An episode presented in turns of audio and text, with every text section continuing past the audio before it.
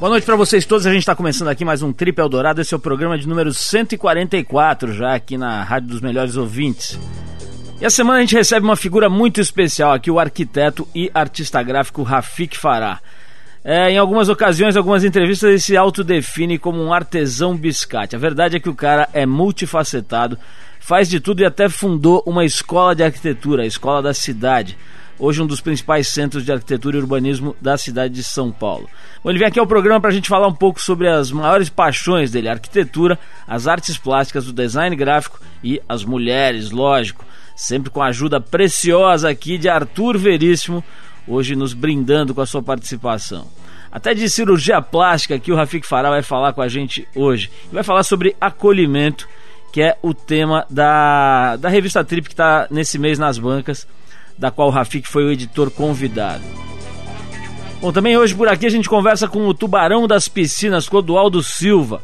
Clodoaldo é o nadador que garantiu nada menos do que sete medalhas nos Jogos Parapan-Americanos que rolaram esse mês no Rio de Janeiro. O cara é realmente muito bom. Vamos abrir então o programa de hoje com uma banda que marcou muito o cenário da música mundial. É a banda de punk rock inglês The Clash. A faixa é o Guns of Brixton do primeiro álbum deles, que é o Rockers Gaylor, de 77. Depois do Clash, tem o Tubarão das Piscinas aqui no Trip. Vamos lá.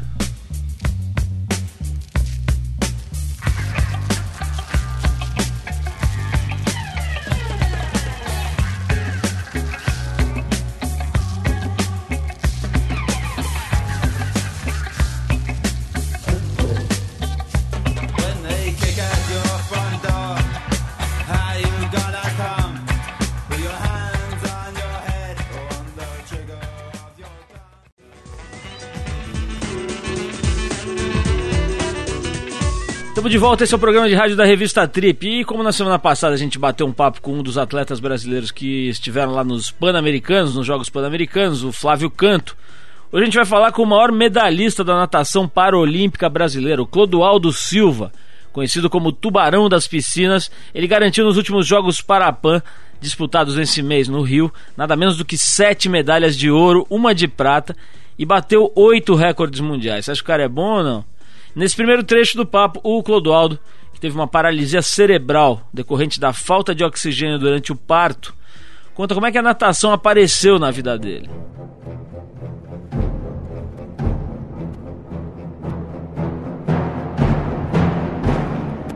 Pois é, devido à minha paralisia cerebral, que foi a falta de oxigenação durante o parto, né, eu comecei, eu fiz várias cirurgias e a minha última foi no ano de 96, quando meu médico recomendou a natação como reabilitação.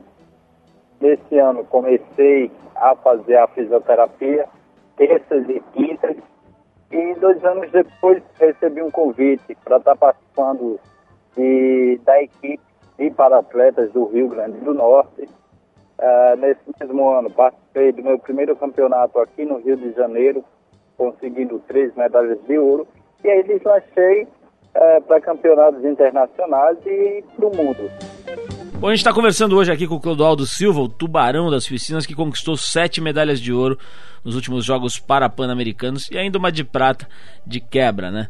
O trecho que você escuta agora, é, a gente conversou agora com o Clodoaldo falando sobre, fazendo na verdade um balanço dos Jogos Parapan-Americanos, na opinião dele, na visão dele, que foi uma das grandes estrelas desses Jogos. Vamos ouvir.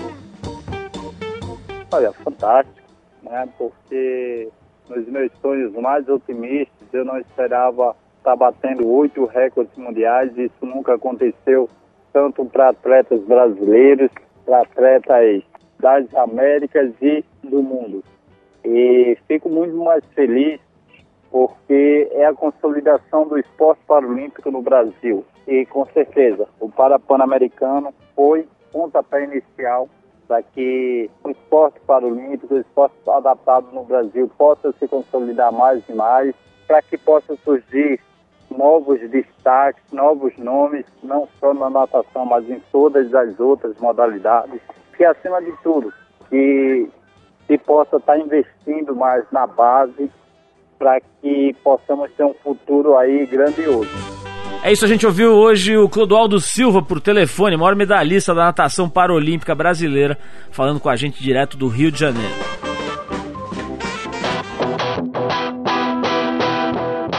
Prêmio Trip Transformadores. Bom, mais uma vez a gente abre espaço aqui no programa para falar um pouquinho sobre o Prêmio Trip Transformadores. Para quem ainda não conhece, a gente explica rapidinho. A revista Trip vem publicando edições temáticas sobre 12 tópicos que a gente acabou elencando ali, julgando coisas essenciais para serem tratadas pela imprensa, para serem percebidas pelas pessoas. Esses 12 tópicos originaram as categorias do Prêmio Trip Transformadores, que vai premiar no fim do ano agora 12 brasileiros que a gente considera que têm uma vida, um trabalho e um legado que são muito importantes para o país e para o mundo.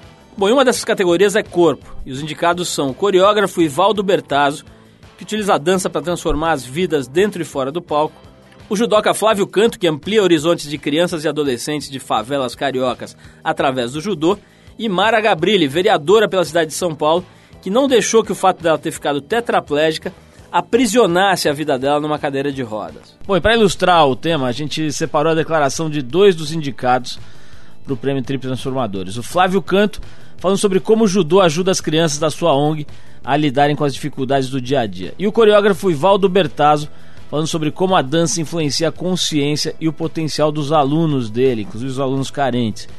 Também tem o Clodoaldo Silva, nadador paralímpico, falando sobre a natação ampliando os horizontes. Vamos ouvir. Quando eu vejo uma criança, quando eu vejo um jovem, que eu vejo é potencial. E o que para mim é desesperador no Brasil é, é tanta gente privada de oportunidades para desenvolver o seu respectivo potencial. Né? E, então acho que o que a gente faz no, na ONG a gente tenta, de certa maneira, fazer os nossos atletas eles acreditarem que podem e mostrar que para conseguir alguma coisa tem, tem, que suar, tem que ralar, tem que se dedicar com todos esses valores que a gente estava falando, determinação, disciplina, é, foco, solidariedade, honestidade, tudo isso que a gente está tá tão carente esses dias no Brasil, né? A dança, ela já é uma expressão cultural com muitas vertentes, mas a gente está falando de uma coisa anterior, é o movimento. E esse movimento, à medida que ele cria uma organização, ele dá orientação no espaço para o indivíduo, definições e objetivos para você desenvolver suas metas, seja para você escrever, para você fazer sua comida. Isso é movimento. Antes do esporte, eu não conhecia nada do meu corpo, não sabia que eu poderia superar tantos, tantos obstáculos, tantas dificuldades.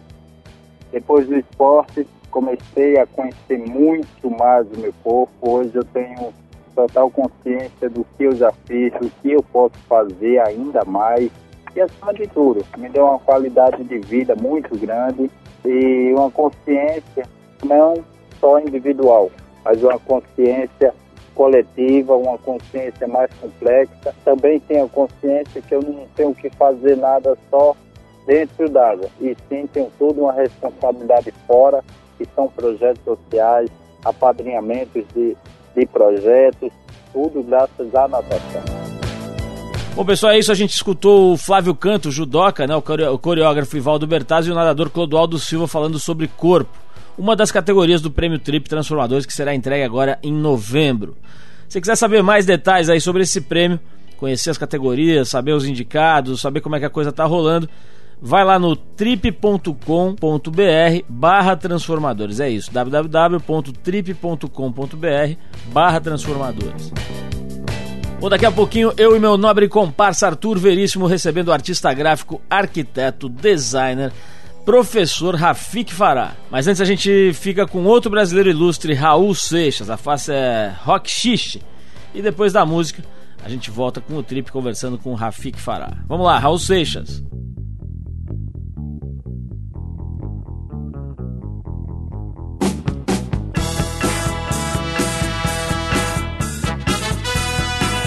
Vê se me entende, olha o meu sapato novo, minha calça colorida, o meu novo way of life. Eu tô tão lindo, porém bem mais perigoso. Aprendi a ficar quieto e começar tudo de novo. O que eu quero, eu vou.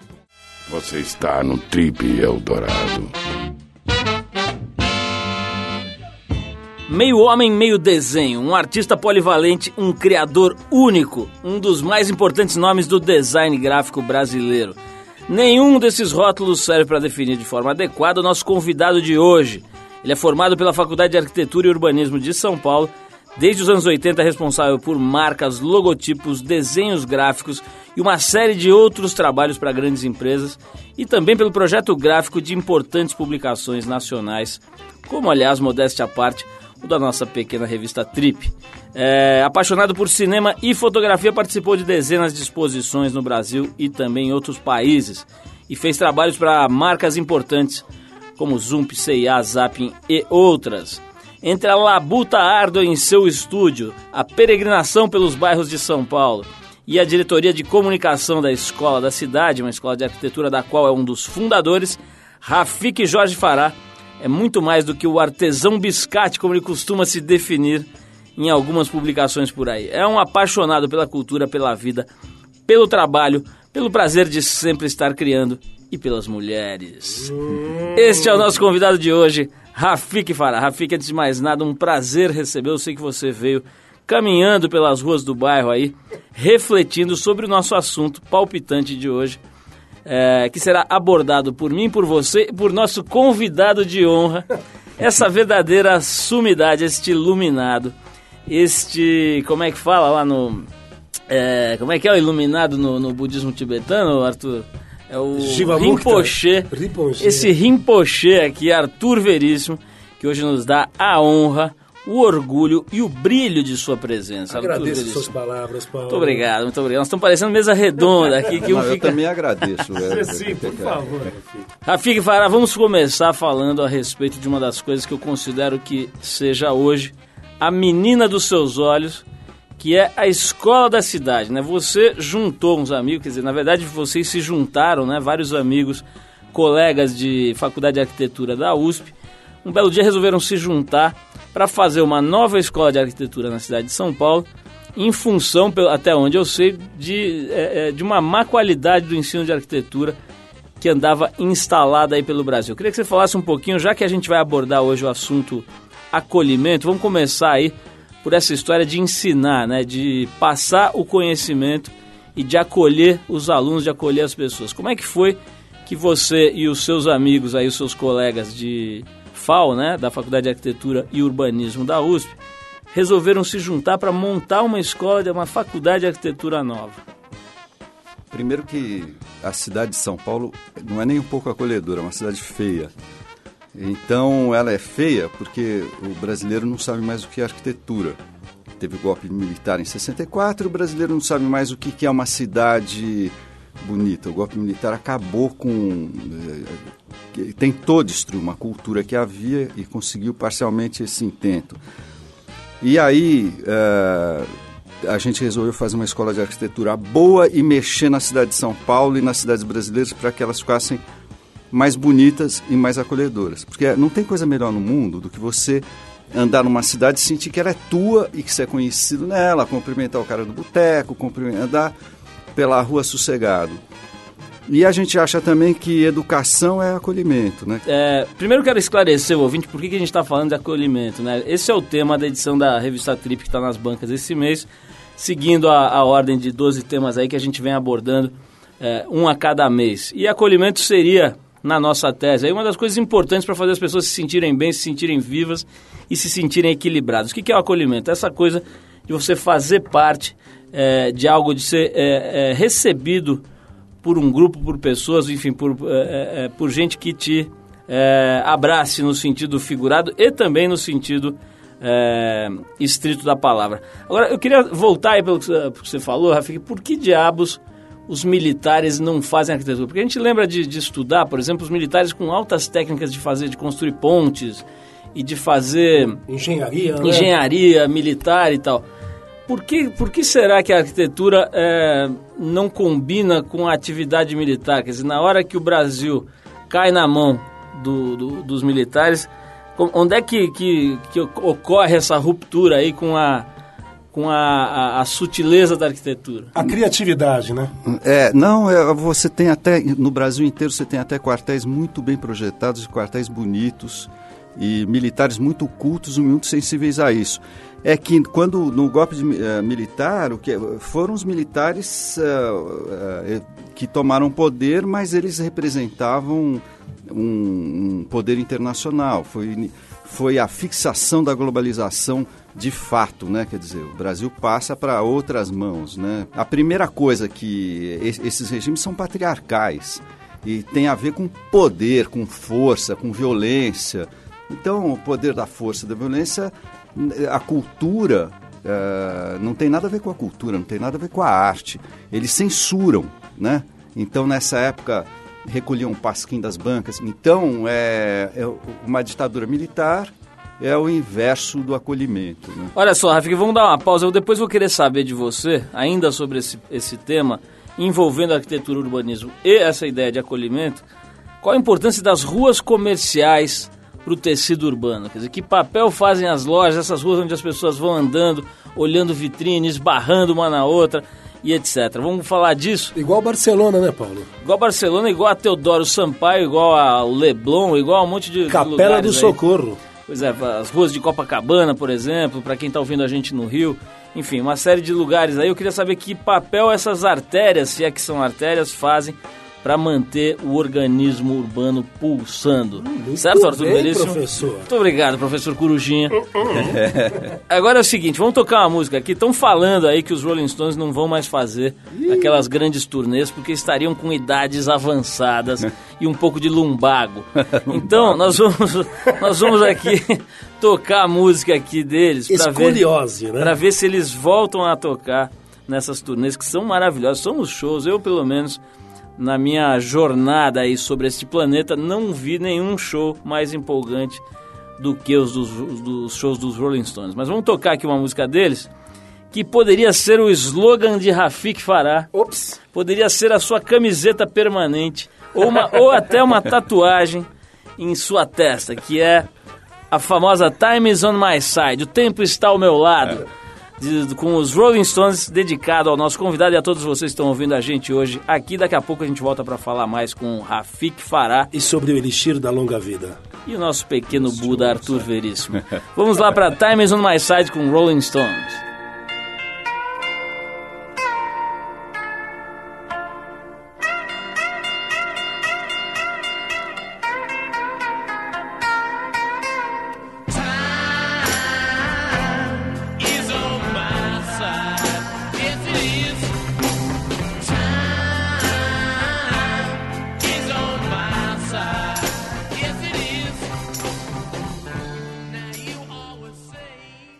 Ok, então de volta, esse é o programa de rádio da revista Trip. Hoje recebendo não só a presença de Arthur Veríssimo, meu comparsa de longos anos, mas também de Rafik Farah, arquiteto, designer gráfico, eh, diretor de filmes, enfim, meio homem, meio multifacetado. Rafik, o, o, tava falando aqui antes do intervalo sobre a importância das ruas. Eu li outro de um livro que uma, uma tese muito interessante, fazendo traçando um paralelo entre os formigueiros e as grandes cidades, né? E tem muita coisa em comum e tal. E uma certa altura desse livro, o cara falava da importância das ruas comerciais. Ele dizia, por exemplo, que existem ruas comerciais há muitos séculos, né? Quer dizer, as cidades vão se transformando em torno delas e continua aquela rua onde fazem ternos em Londres, onde se vende chás em Paris, etc., desde 1600 e tal. Dizer, o que que, o que que querem dizer esses fenômenos? Para que que servem? É, é, que função tem essas ruas comerciais na vida desses grandes aglomerados urbanos? A rua, o comércio, faz com que as pessoas que naquele momento tenham um determinado interesse estejam circulando por aí. É, gente de todo tipo circula por uma rua comercial, né? Mamães, vovós, filhinhos, anciãos, todo tipo de gente.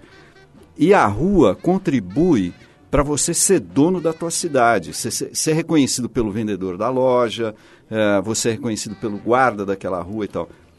E os shoppings são um grande veneno de uma cidade, para uma cidade se tornar é, um pouco mais violenta do que ela é. Porque o shopping tira o cidadão da rua, joga ele para dentro numa bolha, onde ele só encontra iguais a ele, então ele não interage. A rua de comércio, a céu aberto, você interage com o mendigo, você interage com a vendedora, você, todas as classes sociais estão interagindo na rua e a cidade se vê, você se vê, você sabe quem é o outro. Né? A rua é um espaço de cidadania. E uma rua de comércio provavelmente tem muito menos violência do que uma rua completamente deserta ou as imediações de um shopping. Fica nesse sentido, então, a internet seria um inimigo da cidadania, né? na medida em que as pessoas não se veem, se elas de alguma né? forma se comunicam, se comunicam virtualmente, mas não se veem, não se esbarram, não se cheiram, não se abraçam. Quero saber se você acha que a internet é uma vilã nesse processo aí do, do mundo, de uma certa forma, se deteriorando, pelo menos nas cidades muito grandes. Oh, a, a Hollywood, né, os filmes, tem filmes de ficção de segunda linha, terceira linha nos Estados Unidos, né, que uh, eu, eu, eu, eu, cito Hollywood porque Hollywood é uma arte é arte industrializada e arte popular, né, ao mesmo tempo. E essas artes geralmente elas indicam direções que a humanidade é, pode vir a seguir. E nesses filmes, às vezes, você, de ficção, você vê que os seres humanos estão isolados, em bolhas e fechados e já houveram artistas que olharam a internet dessa maneira, que a internet vai te isolar e vai te tirar da rua e ninguém mais. Tudo são ambientes fechados. De certa maneira, uh, já existe isso, né? O cara que sai de um condomínio dentro de um helicóptero, posa no alto de um prédio. Esse prédio é climatizado. Aí ele vai para uma academia de ginástica. Aí ele sai, vai para o escritório também fechado num carro blindado, aí ele vai até um shopping blindado, tal. Esse cara está vivendo dentro de uma bolha ambulante. Ele está completamente isolado, né? Isso já acontece independente da internet, mas eu não, eu não acredito que a internet vá provocar isso. Ao contrário, acho que o ser humano tem é gregário, tem essa necessidade de se ver, se tocar, se cheirar. A cultura da, das sociedades passam por períodos negros, né, como o nazismo e tal mas uh, são períodos transitórios da humanidade, não são períodos permanentes. É, Rafik, você como um grande farejador, com esse seu olhar cirúrgico, acredito que tenha viajado.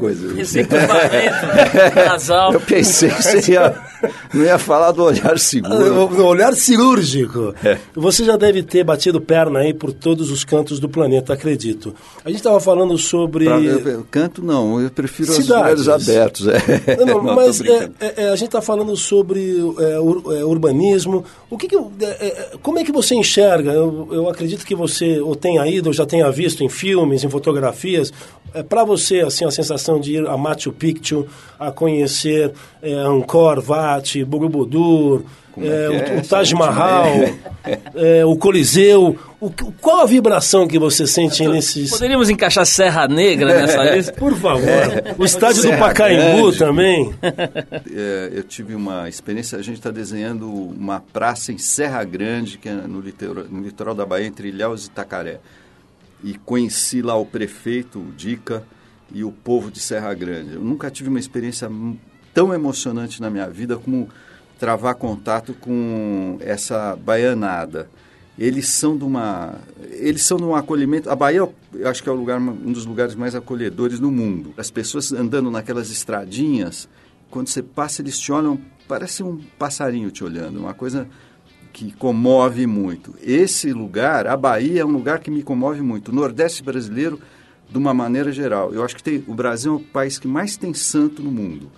O Nordeste é cheio de gente santa, gente pura, gente que se abre, gente que se expressa. Não é à toa que o Nordeste tem a melhor literatura do Brasil e uma das melhores do mundo, porque eles se expressam, eles falam com muito com o coração e têm uma, um vocabulário riquíssimo, falam de uma maneira a mais correta que existe no país. Né? Essas regiões, uh, elas deveriam entrar para a história, embora elas não vão, elas provavelmente elas não deixem nenhum resquício arqueológico, como Machu Picchu, por exemplo, que você citou, né?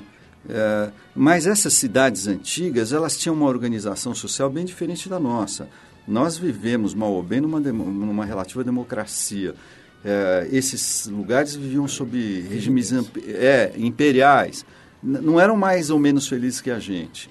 Mas tem, eu ouvi dizer muito, eu tô para ir para lá agora, de Istambul, que é uma cidade com 10 milhões de habitantes, onde tudo funciona, a cidade é absolutamente limpo, limpa e um povo extremamente acolhedor, hospitaleiro. Um amigo meu machucou, levou um tombo lá, ralou o joelho. Imediatamente, não fez nada, imediatamente trouxeram ele para um restaurante, fizeram curativo, chegou uma ambulância, aí o restaurante deu para ele para a mulher dele uma refeição de graça e tal. É uma no dia seguinte já foi tropicando é. o dia inteiro nas, no horário das refeições, né? Voltou gordo. né? Rafique, deixa eu te interromper um pouquinho, a gente vai tocar mais uma música aqui, depois eu vou querer falar de um assunto a respeito do qual Arthur Veríssimo tem medo e, e Rafik Farah gosta. Mulheres. O que é isso? Vamos falar sobre mulheres, porque na edição da Trip desse mês, é, é, onde o Rafik Farah é o editor convidado, na qual o Rafik Farah é, é, é editor convidado, o, o, o assunto mulher vem com um peso muito grande, na medida em que, é, ele mesmo já falou aqui no começo do papo, é, ele considera a grande entidade acolhedora do universo. Então nós vamos falar de mulheres, mas antes vamos tocar uma música, Arthur, que é um clássico aí do funk dos anos 70. A gente separou uma das principais bandas de funk dos anos 70 que se chama Ohio Players, que gravou hits como Love Roller Coaster, Jungle Boogie e coisas do gênero. A gente escolheu aqui uma que se chama Hoochie Coo, do álbum de 76 Contradiction. Depois do som, a gente volta para falar sobre os temores de Arthur Veríssimo e as paixões de Rafik Farah. Nessa época do Ohio, você ainda estava de mamadeiro, né? É, tava nos fundilhos. Vamos lá então de Ohio Players, a gente já volta com Rafik Farah hoje aqui no Tri.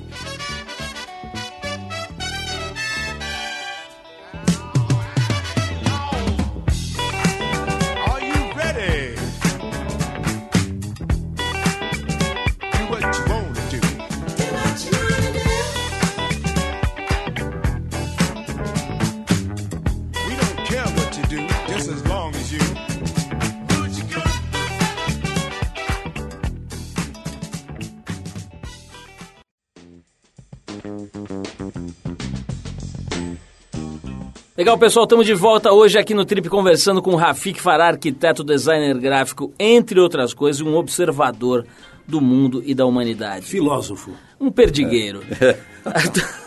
Rafik, uma pergunta é a seguinte. seu olhar cirúrgico. Vamos perguntar o seguinte, você sempre defende essa tese de que a mulher é tudo. Qualquer assunto que a gente fala com você, você fala, olha, sobre isso eu gostaria de falar da mulher. E aí já começa com a sua ode ao sexo feminino. Queria que você explicasse um pouco é, como é que é essa história da mulher ser o ente, a entidade mais acolhedora do universo na sua visão? É porque assim, é primeiro veio o homem, aí um produto mais bem acabado veio a Eva, veio aí a Eva é a síntese de do universo, é a síntese de toda a natureza. A natureza caprichou a hora que fez Eva cada curva feminina, por isso que a gente tem, a gente já experimentou em revistas colocar homem pelado na capa não vende. O que vende é mulher. Para mulher, até mulher para mulher vende. Quer dizer, então a, a, curva feminina, cada curva, cada vão, cada desvão é uma síntese perfeita da natureza. E a natureza está o tempo todo dizendo para a mulher, a mulher menstrua cada 28 dias, que ritmo é esse? De onde vem esse ritmo aí? Então a mulher incha, a mulher muda de temperamento num ritmo que a natureza manda. Então a natureza está presente, muito presente na mulher. E por mais que a ciência explique, uma mulher parindo é, um, é uma coisa muito estranha para a gente, para o homem. A mulher sente isso no corpo, sente a natureza no corpo. Por isso que a mulher é, o, é a mais divina representante da natureza. E a natureza é acolhedora a natureza está acolhendo o tempo todo. A mulher fica, nos acolhe. Quando a gente fala de, sobre acolhimento, muitas pessoas têm... A primeira associação que fazem é com a religião, né? O cara já, já pensa, pô, o cara se sente acolhido quando entra ali na igreja, vê a sua comunidade, ou no templo, onde ou for. Ou quando vai num terreiro. Num terreiro, ou num templo, onde for. É, como é que você enxerga hoje o grande crescimento das igrejas pentecostais, né? As, é, evangélicas. evangélicas, etc., é, especialmente nas periferias das cidades grandes de São Paulo, de, de, do Brasil, né? E já vi opiniões defensáveis de todos os tipos sobre esse assunto. Gostaria de ouvir a sua. Olha, eu, eu, eu, eu tenho medo, para ser franco, eu tenho medo. Tipo Regina Duarte. É, de, eu tenho ela medo. Falar, ah, bom, bom.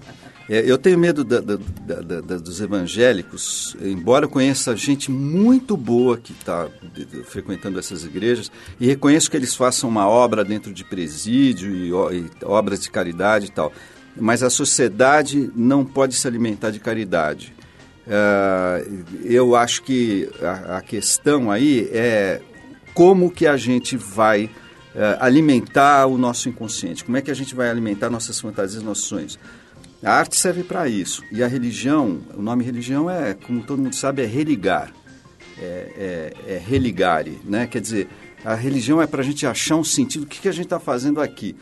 Eu não gosto de uma religião que acaba com toda a riqueza da história da arte de milênios. Quer dizer, a história da arte, a, arte surge por, por, uma, por uma preocupação religiosa não com a Igreja Católica, nem com o judaísmo. A arte surge antes disso, na Idade da Pedra, e ela tinha uma função religiosa, as imagens.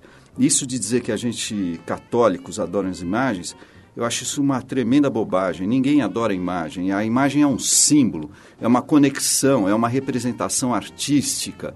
É, se, eles não podem falar que a gente adora as imagens, porque o que, que é a TV Record se não imagem? O que, que os pentecostais hoje fazem se não divulgar imagens, né? E, e, contar uma história, literatura, é imagem, né? Cada um faz a imagem dentro de si, da, da, dos fatos bíblicos e tal. Eu, agora, é óbvio que essas igrejas dão um acolhimento naquelas... São horrorosas, né? Eu vi obras maravilhosas. Agora, recentemente, vi uma obra de arquitetura maravilhosa, demolido para subir um pavilhão imenso de alumínio. Então, é, eu acho assim acolhedoras porque a gente passa por um momento muito violento da sociedade e muito inseguro economicamente, em que as pessoas se veem perdidas e essas esses bispos acolhem esse povo e venham aqui e tal. E eu não gosto também de nenhuma religião que combate as outras. Eu nunca combati evangélico na minha vida como católico que eu sou. Eu sou católico, gosto do candomblé, conheci uma menininha, uh, adoro candomblé, adoro, gosto muito do espiritismo também. Eu não gosto da, da, da TV ver os evangélicos arrebentando santa, falando que candomblé é coisa primitiva. Candomblé é uma alta cultura, é alta erudição. Dizer que espírita é coisa do outro mundo e, ele, e, e ver eles exorcizando gay no palco dizendo que gay é, é, é, a normalidade e que tem cura, que, como se gay fosse uma, um bicho doente. Né? Vamos com calma. Rafika, falando sobre outro aspecto da história do acolhimento, é, tem uma, uma questão importante que é o acolhimento do próprio corpo, né? Quer dizer, as pessoas entenderem o próprio corpo, saberem que elas estão, é, é, é que elas são aquele, aquele corpo também, né? E aceitarem. E hoje você olha, especialmente nas mulheres, mas já também começando a afetar o universo masculino, o excesso de cirurgias plásticas transformadoras, digamos assim, né? Muitas vezes no mau sentido. Em alguns casos, cirurgias altamente é, eficientes para melhorar a autoestima e tal. Em outros casos, verdadeiras aberrações, né? A mãe de um amigo meu, por exemplo, se transformou recentemente numa instalação. E ela é visitada pelo público como uma manifestação artística. É, é, como é que você enxerga aí? O que, que você quer falar, Arthur? Não, não, eu, eu queria saber, já, é, complementando a sua pergunta ao Rafik, Rafik, você gosta de mulheres transformistas? O que, que, é isso? Como é que é? que se transformam. Mas, mas transformam o quê? Eu já vi mulheres se transformar não, na minha frente. Não, não, mas... mas mulheres que se utilizam, que botam excesso de silicone, que vão dando um tapa no visual. Olha, eu, eu, eu, eu vi uma. Teve uma que me deu um tapa no visual. tá ardendo até hoje. É, tá ardendo até hoje. Ela me deu um tapão. Mas, é, não, eu fico imaginando isso aqui, os cemitérios no futuro. Os cemitérios vai ter ladrão de silicone no cemitério. Quando faltar petróleo, vai, o petróleo vai que nem ouro, os ladrões vão lá cavar. Mas eu. eu é, é- um peito siliconado é meio esquisito, né? Você vê em fotografia, eu não consigo me acostumar. Nem assim, essas mulheres com esse sorriso. meio- Sashimi. É, da Dercy Gonçalves, sabe? Que, com todo respeito, eu gosto muito da Dercy. Rafik, você é, que tem trabalhado já há vários anos aí nas diversas é, disciplinas da- da- das artes gráficas, da arquitetura, etc. Você acha que o mundo está melhorando ou piorando do ponto de vista estético? E eu queria saber, no bojo desta pergunta, No olha bojo, só que bela é, expressão. bojo é bom para no bojo siliconado dessa pergunta, eu quero saber se você, você e o pessoal da Escola da Cidade é, é, gostaram do projeto do prefeito, da Prefeitura de São Paulo, chamado Cidade Limpa, dessa eliminação das é, placas outdoors, etc. Ó, é, o Kassab foi até lá na escola. Eu convidei uma vez, intimei ele, estava na Biblioteca Maior de Andrade, aproveitei e falei, opa, um prefeito aqui a dois metros de mim, eu vou intimar o cara. E falei para o Kassab, ó, prefeito, qualquer prefeito do Brasil tem que contratar urbanista e arquiteto para deixar as cidades mais bonitas. E os- aproveite essa oportunidade histórica e vá conhecer. Ele foi- veio na escola e eu achei ele um cara boa gente, sensível. E essa, esse negócio de tirar as placas, tirar os silicones das fachadas, é, aí você vê que agora São Paulo, todo mundo está gostando. Todo mundo fala, é impossível, é impossível e tal. E está todo mundo gostando. Vai dar emprego para muita gente que você vai ter que restaurar muita fachada. Vai dar emprego para arquiteto, porque a gente vai ver a arquitetura da cidade, vai sentir que a cidade tem arquitetura. Enfim, esse cara tá. Eu, eu tenho a impressão que esse cara deu uma, um chutão a gol aí. E se ele se candidatar, recandidatar à prefeitura, ao governo do estado, eu vou dar uma, um- uma força aí para ele. Só do negócio do silicone, o mundo tá, o mundo tá ficando mais bonitinho, sim, viu? A mulher quando põe o silicone e reforça as formas, na verdade, assim, a gente tá, a gente matou a mãe, a gente tá matando a terra, estamos matando Geia, estamos matando a força feminina, a mãe natureza. E esse distanciamento que a gente tem cada vez maior da natureza faz que o inconsciente da gente tente compensar isso de alguma forma. Acho que a mulher que bota curva, ela está tentando chegar mais perto da, da natureza. Rafik, eu quero agradecer muito a sua pergunta, o seu sobrevoo por diversos temas Nossa. nessa transmissão radiofônica modesta, porém pretensiosa ao mesmo tempo. Agora eu quero saber Mas o seguinte. É bom aqui, É. eu gostei do ambiente do Agora, programa. eu quero te dizer, eu quero dizer para os ouvintes o Tá seguinte: convidado, tá convidado. se você não se sentiu acolhido o suficiente aqui nessa entrevista, vai lá na banca de jornal, Ah, bom. compra a revista Trip, porque a revista Trip desse mês é inteira sobre esse assunto. E o Rafik Fará, arquiteto, designer gráfico, entre outras coisas, foi o nosso editor convidado que ajudou a fazer, a criar e a elaborar essa, esse número da Trip que está nas bancas. Sabe que falta aqui? Uma, uma, uma, uma... Tira o Alexandre aqui da operação e bota uma gata aqui. Finalmente você falou algo sensato, Rafik. Vamos providenciar essa, essa mudança. Ou então, aplicar um pouco de silicone Olha nesse menino. Alexandre, é, vamos... Pobrezinho O que que você quer. Arthur? Não, não, não, só complementando aqui com o Rafik, é, agradecemos a presença dele Oh, muito obrigado. aqui na nossa conversantina. Esse é um programa que é uma verdadeira avenca Eu de que agradeço, educação. viu? Eu gostei do ambiente aqui. Ô, Rafika, então, já que você gostou, nós vamos tocar uma, mais uma música pra você, é, que é uma música romântica. Quem sabe você pode usar na sua próxima conquista sentimental. Você pode tocar essa música para sua candidata. É, esse cara é um dos primeiros vocalistas que se destacaram aí no mercado fonográfico da Jamaica. Eita. Chama-se Alton Ellis, também considerado uma das vozes mais suaves que a Jamaica já produziu. Vamos dedicar essa faixa Dr. Reggae. a Dr. Reg, o Otávio Rodrigues, né, que fez, aliás, uma reportagem maravilhosa sobre o botão que sairá numa revista em breve. Depois eu vou falar sobre essa reportagem. Mas vamos dedicar a ele a faixa é If Loving You Is Wrong, I Don't Want to Be Right. Opa, Ah, moleque! É amor, é uma literatura, não é uma faixa. Olha só, If Loving You Is Wrong, I Don't Want to Be Right.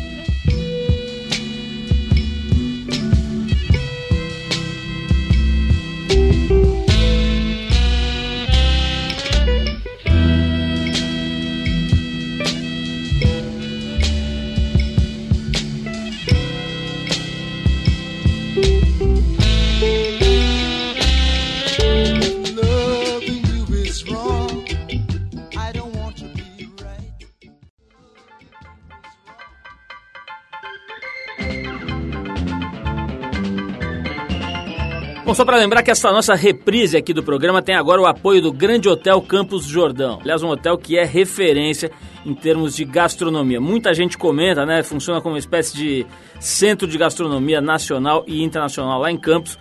Vale a pena ir lá conhecer. Se você quiser ligar lá, anota aí 0800 7700 790 ou grandehotelsenac.com.br.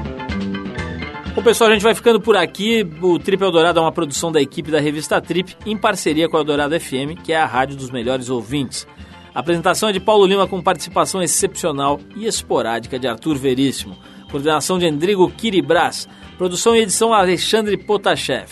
Para falar com a gente é só escrever para radio.trip.com.br ou entrar no www.tripfm.com.br, onde você pode dar sugestões de músicas e de convidados vai encontrar um arquivo para escutar e baixar para o seu tocador de MP3, diversos programas nossos aqui de várias épocas, enfim, um site bem completo. Na sexta às 8 da noite a gente volta com mais um Trip Eldorado inédito. Um abração e até lá.